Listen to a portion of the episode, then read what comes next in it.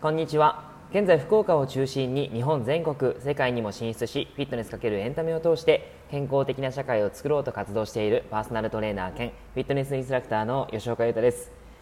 今日はですね昨日の内容に引き続いて猫背に関係する姿勢のお話をしていきたいと思います。で昨日はですね首の筋肉を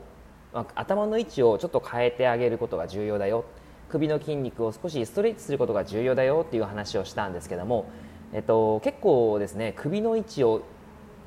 戻すということを考えていくと結構意識をしないと難しいですしやっぱりずっとはできないかできないんですよね。でそれを考えた時にじゃあその無意識な状態でそういうふうになってしまうのが癖づいちゃってるのでどうやったらそれを改善できるかっていうことを今日はお話ししていこうと思っています。まあ、ちょっと応用編って言ったら応用編になるかもしれないんですけどそこには健在意識っていうのと潜在意識ということを知ることがとても重要だというふうに思っているんですね。どういうことかというと健在意識ってあの聞いたことある方が多いんじゃないかなと思うんですけども人間の脳っていうのは脳全体の約10%ぐらいしか使えていないというふうに言われているんですね。でその使えている意識のことを健在意識っていうふうに言います。で基本的にですね人間の行動パターンとか動作姿勢とかは潜在意識という無意識のパターンに起因するわけですね。つまり脳が人間を勝手に動かしているっていうふうに考えた方がいいかもしれないです。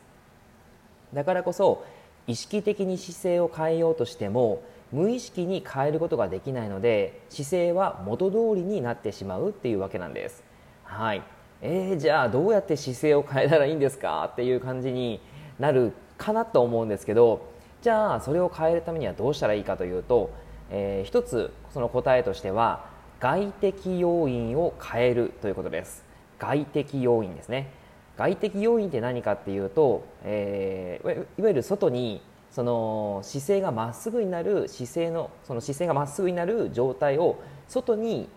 理由を作ってあげるっていうことなんですね。えーと、例えばですけど姿勢をまっすぐするとしたら姿勢を正してくださいまっすぐしてくださいっていうのが内的要因に対するアプローチです、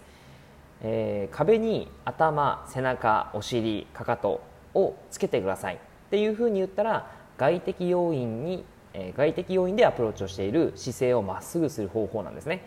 これってやっぱり同じように姿勢をまっすぐするっていうことなんですけども内の中に体の中にアプローチしているのか外にゴールを作っているのかで結構違いますよね。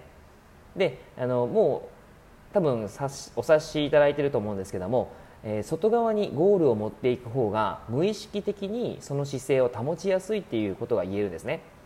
壁に体をくっつける。これを離さないでください。っていうふうになったらそれを離さないっていうことを目的にするので、えー、自然とその姿勢が常に続くわけです。ただ内的要因として姿勢をまっすぐしてください。ってなると姿勢をまっすぐしているんですけども基本的にその無意識なその姿勢が、えー、曲がっちゃってるんですね。もともと。もう癖ができちゃってるので。なのでそれを無意識にまた戻してしまうわけです。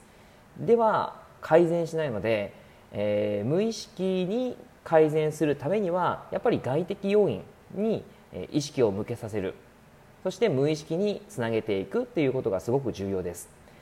えー、なのでまあ猫背に関して姿勢を改善する、まあ、無意識の部分を改善するとしたらどうしたらいいかということなんですけどまず、椅子に座っている人が結構多いと思うんですね。でその時に椅子に浅く腰掛けてくださいっていうふうに言われる人が多いと思うんですがそれって結構意識的に姿勢を正さないと難しいんですね。多分それをやったことがある方は経験あると思うんですけどもうあのいつの間にか丸まってますよね。はい、なのでそういうのだと多分変わらない人が多いと思います。あの浅くではなくて逆に深く腰掛けてみてください。で背もたれにしっかりともう全部背中をつけてください。そしてそれを離してはダメです、えー、さらに両足で床を軽く押してあげてください。両足が地面から離れないように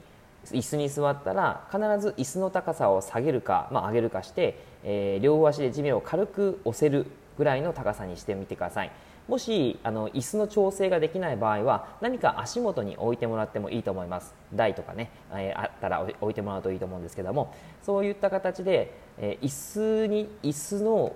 をうまく利用する。そうすることがとても重要だったりします。足を少しクッと地面を押すことによって多分今座って聞いていらっしゃる方は足で地面を押してみてください。その時に体って丸められますか？あんまり姿勢って崩せなくないですか？はい、であとは背中背もたれにせあの体をつけている場合しっかりとお尻背中腰頭、まあ、頭まではちょっとあるか分からないんですけどそこら辺をつけている場合はそれも基本的に丸まっているというよりかは少しちょっとこう背もたれの角度によってちょっと変わるとは思うんですけども、えー、丸まってはあんまりないと思うんですね。なのでそういった形でまず外的要因椅子をうまく利用してそこにくっつけて離さないようにしてあげるとすごくいいです。はい、なので椅子に座っている時に例えば足を組んでいったりとか、えー、浅く腰掛けることを意識っていうか、まあ、その意識というかそうやってしまうとやっぱりどうしてもですねあの無意識の状態が、えー、その顕在化してくるのでそれをやっぱり意識的に変えてあげるその無意識の状態にアプローチしてあげるということがとても重要です。はい、あのぜひぜひご自身のそのデスクワークであったりとか、えー、ご自宅で座っている時の一つのポイントとして今日の内容を生かしていただければ嬉しいです。はい、では今日も聞いていただいてありがとうございました。ではではまた。